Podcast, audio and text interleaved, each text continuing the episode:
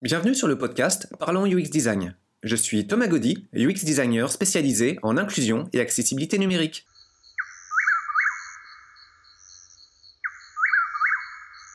Bonjour tout le monde pour ce nouvel épisode de podcast. Alors dans celui-ci, on va parler de UX design, évidemment, et de résolution d'écran. Donc bah, c'est un point assez central parce que en fonction de la taille des écrans, évidemment, ce qui va s'afficher en interface, ça va pas forcément être euh, toujours euh, très propre. Alors c'est curieux, ça peut sembler justement être un point central, mais en toute honnêteté, en toute transparence, euh, c'est pas un domaine dans lequel je suis hyper à l'aise parce que bah, j'ai fait pas mal d'erreurs dans ce, secteur-là. Et puis je sais que je vais continuer à en faire. Bon, avant de parler euh, de mes aventures euh, de mon côté, on va parler de quelques cas bien, bien cringe. et je vais commencer par le dernier en date. Donc le dernier, il est vraiment extra. On le doit à Meta avec le casque Oculus 2. Bon, bientôt le 2, il va devenir un peu vintage à son tour. Mais voilà, pour l'instant, c'est toujours l'Oculus 2. Ça fait un moment que j'avais utilisé mon casque. Et puis, il y a quelques jours, en fait, au moment de l'enregistrement de ce podcast, j'ai décidé de lui redonner une chance pour, euh, bah, voilà, pour voir quelques nouveautés. Donc euh, je mets mon casque. Et puis un truc qui est fabuleux en design d'interface avec l'Oculus, c'est qu'en général, sitôt on met son casque, sitôt euh, l'environnement propose de retirer le casque. Donc bah là, c'était quoi? Bah, J'allume le casque, je vois un message qui propose de retirer le casque pour aller sur une adresse de site web et rentrer un code. Bon, le lien avec la thématique de résolution d'écran, c'est quoi? Bah, c'est que euh, le message me proposant d'entrer le code, bah, le code en question, il était euh, hors fenêtre.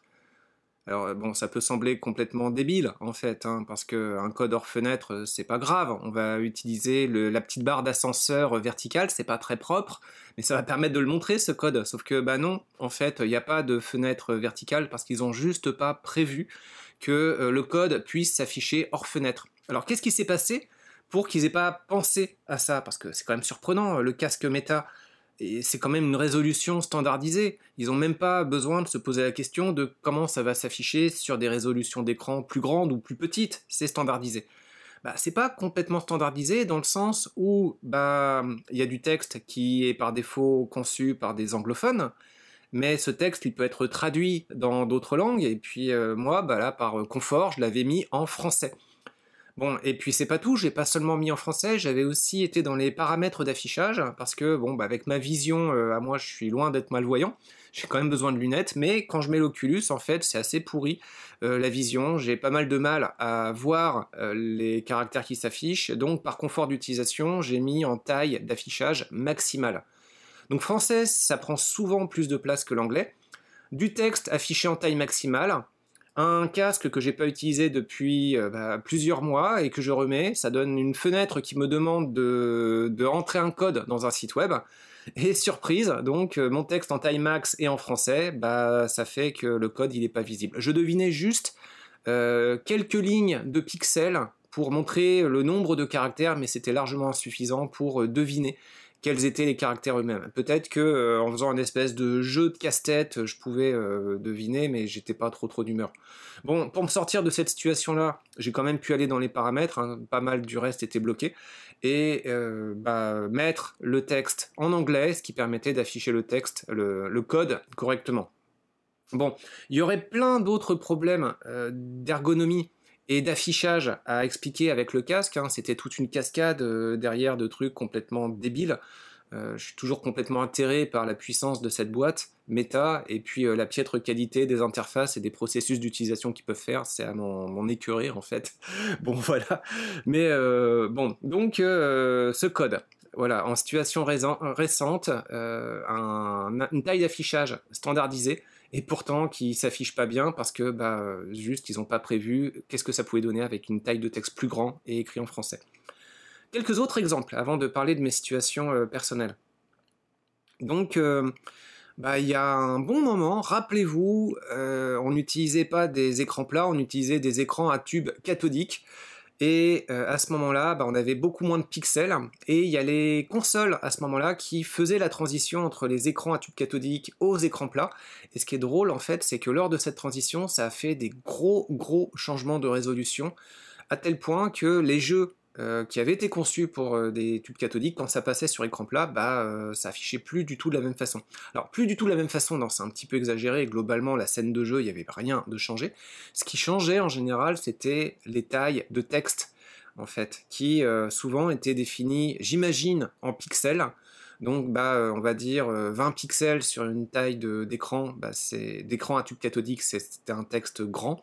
20 pixels sur un écran plat, et encore on n'avait pas les super résolutions euh, euh, qu'on peut avoir maintenant, bah ça donnait un texte qui était juste illisible. Alors quelques exemples qui pouvaient y avoir euh, à l'époque, il y avait notamment le cas de Banjo et Kazooie, Nuts and Bolt, c'était un jeu de plateforme mélangé avec un jeu de construction de voitures.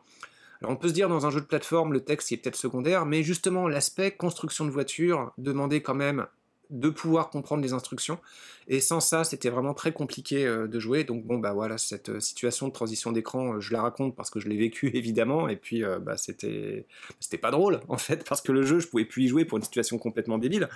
Et en allant sur Internet pour voir un petit peu bah, qu'est-ce qui se passait, ce qui était intéressant, c'était de voir que bah, c'était pas un cas isolé. Évidemment, on était sur une transition technologique. On passait des écrans à tube cathodique à des écrans plats. Il y a eu une bonne part des joueurs qui ont rencontré le même problème et qui demandaient un patch. Patch qui a, eu, qui a mis du temps à sortir, mais qui a fini par sortir quand même et qui a permis d'avoir un jeu rendu plus utilisable. Et puis pour l'époque, qui était moi, je le trouvais très bien, il n'était pas sans faille, mais euh, j'avais passé un bon moment là-dessus. Donc voilà, qu'est-ce que ça veut dire? Bah, euh, de temps en temps, on maîtrise pas l'environnement technologique, il y a euh, un grand changement qui s'opère, et puis bah, pour les tailles de texte, ah bah c'est ballot, le texte il est complètement illisible parce qu'il est affiché trop petit. Bon, on peut pas forcément maîtriser ça, on peut essayer de le prévoir, mais c'est pas forcément évident. Et puis un autre exemple encore un peu intermédiaire, là je vais parler de Witcher 3. Alors ça c'est pareil, ça commence à devenir doucement un, jeu vintage, parce que bah, depuis Red CD Projekt a sorti euh, bah, Cyberpunk, on pourrait en parler longtemps de celui-ci aussi, je ne l'ai pas fait encore au moment de l'enregistrement du, podcast, et j'ai joué un petit peu, mais pas beaucoup. Euh, Witcher 3 en fait, euh, bon bah que dire? Il n'y a pas eu de situation de changement de résolution aussi violente, et pourtant on a eu le même problème de texte illisible, mais pas illisible pour tout le monde. Là, c'était vraiment illisible pour une partie des gens. pour savoir un petit peu pour qui, bah, allez sur Internet et puis euh, tapez Witcher 3 euh, texte peu lisible et vous verrez qu'il y a pas mal de gens qui grognent sur euh, divers forums et, plateformes. Donc, bah, c'était quoi le problème? Bah, Le problème, c'est que quand on jouait sur console, euh, donc bah, là encore, on avait des textes qui étaient juste euh, bah, pas confortables à lire du tout. Et là, c'est dommage parce que c'est un texte qui est très scénarisé. Donc euh, évidemment, si on s'accroche en anglais et qu'on a un bon niveau, il n'y a pas de problème pour le scénario des interactions avec le personnage, mais pour tout ce qui est menu, là, ça peut devenir quand même déjà nettement plus désagréable parce que les menus, eux, sont sont pas vocalisés. À moins qu'on actionne les options d'accessibilité que j'ai jamais essayé pour ce jeu en fait, mais voilà. Et à moins, aussi, il faut pas avoir une console française parce que je pense que les options de vocalisation, il me semble, ne marchent pas. Il y avait un podcast de, Simon euh, qui, euh, expliquait la, console qui ne parle pas, les, PS4 françaises.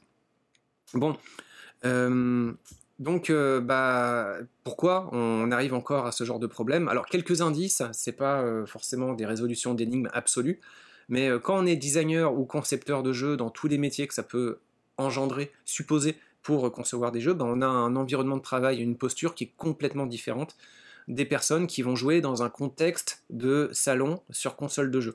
Alors faut déjà distinguer différents types de joueurs et joueuses.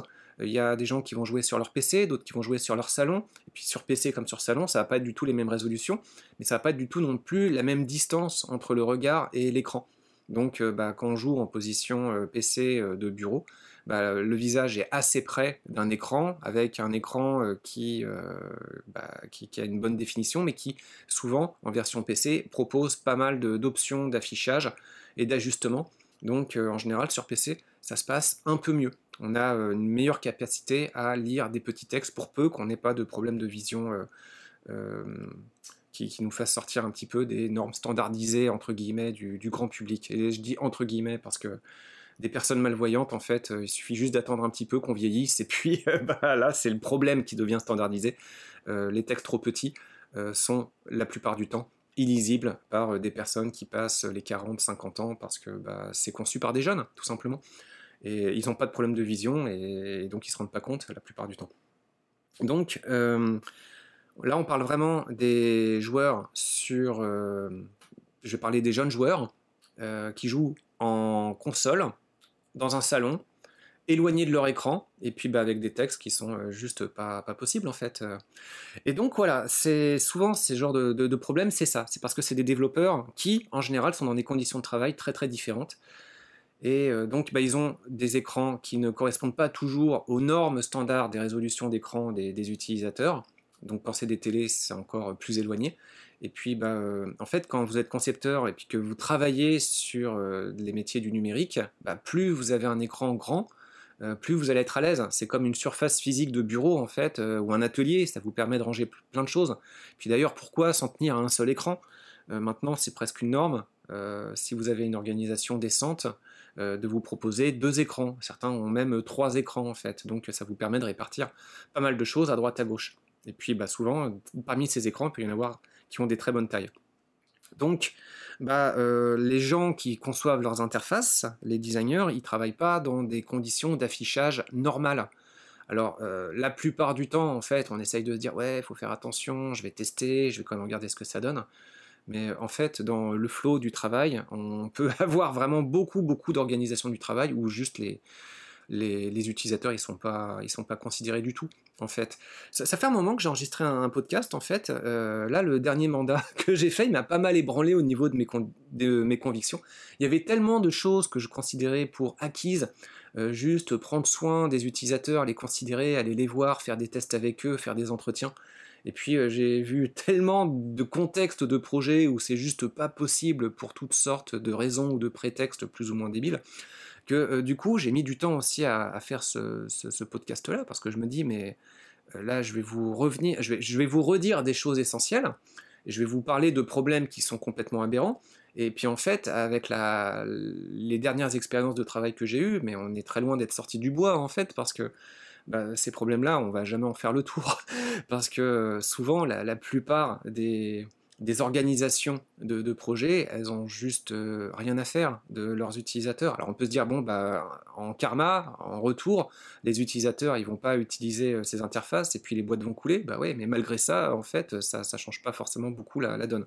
on peut se dire aussi, j'ai pas forcément eu la, la chance. Euh, peut-être que je tombais sur des organisations qui n'étaient pas assez méthodiques et rigoureuses. Bon, mais euh, j'ai plein d'échos quand même partout, que ça, ça évolue pas forcément dans, dans, le bon sens, en fait, c'est curieux. Et donc, ces problèmes de résolution, d'affichage euh, de type assez récent de ce que je vous raconte avec euh, Meta, bah, c'est juste aberrant. Alors on va quand même récapituler normalement les bonnes pratiques, et elles sont complètement simples, ces, ces, bonnes pratiques. Allez voir vos utilisateurs, renseignez-vous sur les tailles standards d'écran, rendez vos interfaces systématiquement responsives, faites des rendus sur l'interface standard, sur l'interface que vous allez cibler qui va être beaucoup plus petite, et puis des interfaces plus grandes, et puis vous allez faire des cas d'affichage. Puis euh, renseignez-vous et surveillez bien avec vos développeurs, enfin vos, collègues développeurs, euh, que évidemment il n'y a pas d'impossibilité technique dans ce que vous allez proposer au niveau de certains composants qui pourraient être un petit peu particuliers à afficher. Euh, et puis voilà, c'est pas beaucoup plus compliqué que ça. Normalement, vous faites ça et vous êtes vigilant, il n'y a pas de problème. Mais en fait, en général, quand vous êtes UX designer, c'est pas vous qui décidez de quoi faire. C'est pas vous qui fixez vos propres tâches et vos propres euh, missions de travail. On va vous demander ici de livrer des maquettes, euh, là euh, de faire une étude de problème, là de travailler dans le vide. En fait, il y a plein de boulot, vous travaillez dans le vide. Et puis, bah, quelque part, ces histoires de résolution d'écran, bah, ça peut très facilement, très très facilement passer à la trappe. Ces quelques principes que je vous ai racontés, bah, derrière, vous allez passer parfois des mandats entiers à batailler pour essayer de mettre ça en place. Et puis, euh, bah, autant vous tenir prêt. Hein, et beaucoup de ces mandats, euh, ça ne sera pas écouté. Parce qu'on va vous dire, non, mais voilà, on va travailler sur des résolutions standards. Non, mais ils se débrouilleront. Non, mais de toute façon, c'est pas grave, ils utiliseront la barre d'ascenseur non mais euh, voilà, on verra plus tard, on corrigera ensuite. Ça, voilà, on va faire les choses prioritaires, et puis ça, c'est euh, euh, des petits affinages, du rééquilibrage d'interface, on le fera plus tard. Bon, plus tard, ça veut dire souvent jamais, parce que les problèmes sont systématiquement en retard. Et donc, voilà, bah, ce, podcast, en fait, c'est un sujet qui est très très loin d'être clos. je ne sais pas trop trop comment l'aborder, si ce n'est que bah, les problèmes sont évidents, les solutions sont super simples, et les pratiques de travail, en fait, bah, la plupart du temps, euh, c'est très compliqué pourtant d'avoir le pouvoir organisationnel de gestion de projet pour réussir à dire bah, faites ça comme ça pour que vos interfaces soient utilisables. Parce qu'évidemment, une interface qui convient pas à sa résolution d'écran, bah, ça donne une interface toute pourrie et elle rate tout en fait. Mais, euh, voilà. Donc, euh, bah, que, dire en fait comme conseil joyeux derrière? Bah, vous verrez, en fait, euh, si vous êtes déjà professionnel, euh, j'espère pour vous que ce genre de questions, il n'y a pas de souci, que vous rendez vos interfaces responsives et puis vous pouvez passer aux vrais problèmes euh, derrière. Par exemple, considérer d'autres problèmes d'accessibilité. Si vous avez eu du mal à considérer ce genre de thématique, peut-être que ça vous fera sourire, ou peut-être que ça vous fera, euh, grimacer en disant bon bah d'accord, lui aussi il a ce genre de, problème. Puis bah si vous êtes étudiant ou en reconversion et que vous êtes juste intéressé par cette pratique-là, voilà, il y a des choses juste euh, qui semblent aberrantes, évidentes. Vous-même, assez souvent, vous êtes confronté à des problèmes d'interface, puis vous dites ah mince, je serais designer d'interface, bah il n'y aurait pas ce genre de problème. Et puis ben, en fait, c'est un peu plus compliqué que ça. Donc on n'en fait pas le tour hein. en un podcast euh, d'un peu plus d'une quinzaine de minutes. J'ai fait que qu'effleurer plus une sorte de ressenti un peu personnel euh, de, constatation de toutes sortes d'interfaces qui sont pétées avec ce genre de choses. Et puis d'impuissance aussi, souvent. C'est pas systématique, hein, attention, il faut pas partir de là en disant mais c'est débile en fait comme métier, ça sert à rien, ça marche pas. Non, non, c'est juste de temps en temps, assez souvent malheureusement, c'est pas si facile. Euh, voilà, qu'est-ce que j'aimerais? J'aimerais donner une note euh, quand même un peu plus positive euh, derrière. Bah écoutez, pour positiver, hein, les interfaces, les problèmes d'affichage à l'écran sont tellement pétés, ça va donner des problèmes tellement aberrants pour tellement plein de gens que la bonne nouvelle c'est qu'il va y avoir du travail pour des UX designers et UI designers en masse pour des années. Le, boulot est loin d'être bouché, il va pas cesser d'évoluer. Par contre, c'est un métier qui évolue vite avec les technologies, avec les méthodologies et puis avec les réorganisations de, des organisations de travail. Donc euh, voilà, la note positive en fait, c'est que euh, les problèmes ont tendance à se générer plus vite que nous sommes capables d'apporter des solutions. Et donc venez rejoindre nos rangs, et parce que bah, il y a de quoi s'amuser. Bon voilà, euh, sur cette note, je vous souhaite une très bonne semaine et à la prochaine. Salut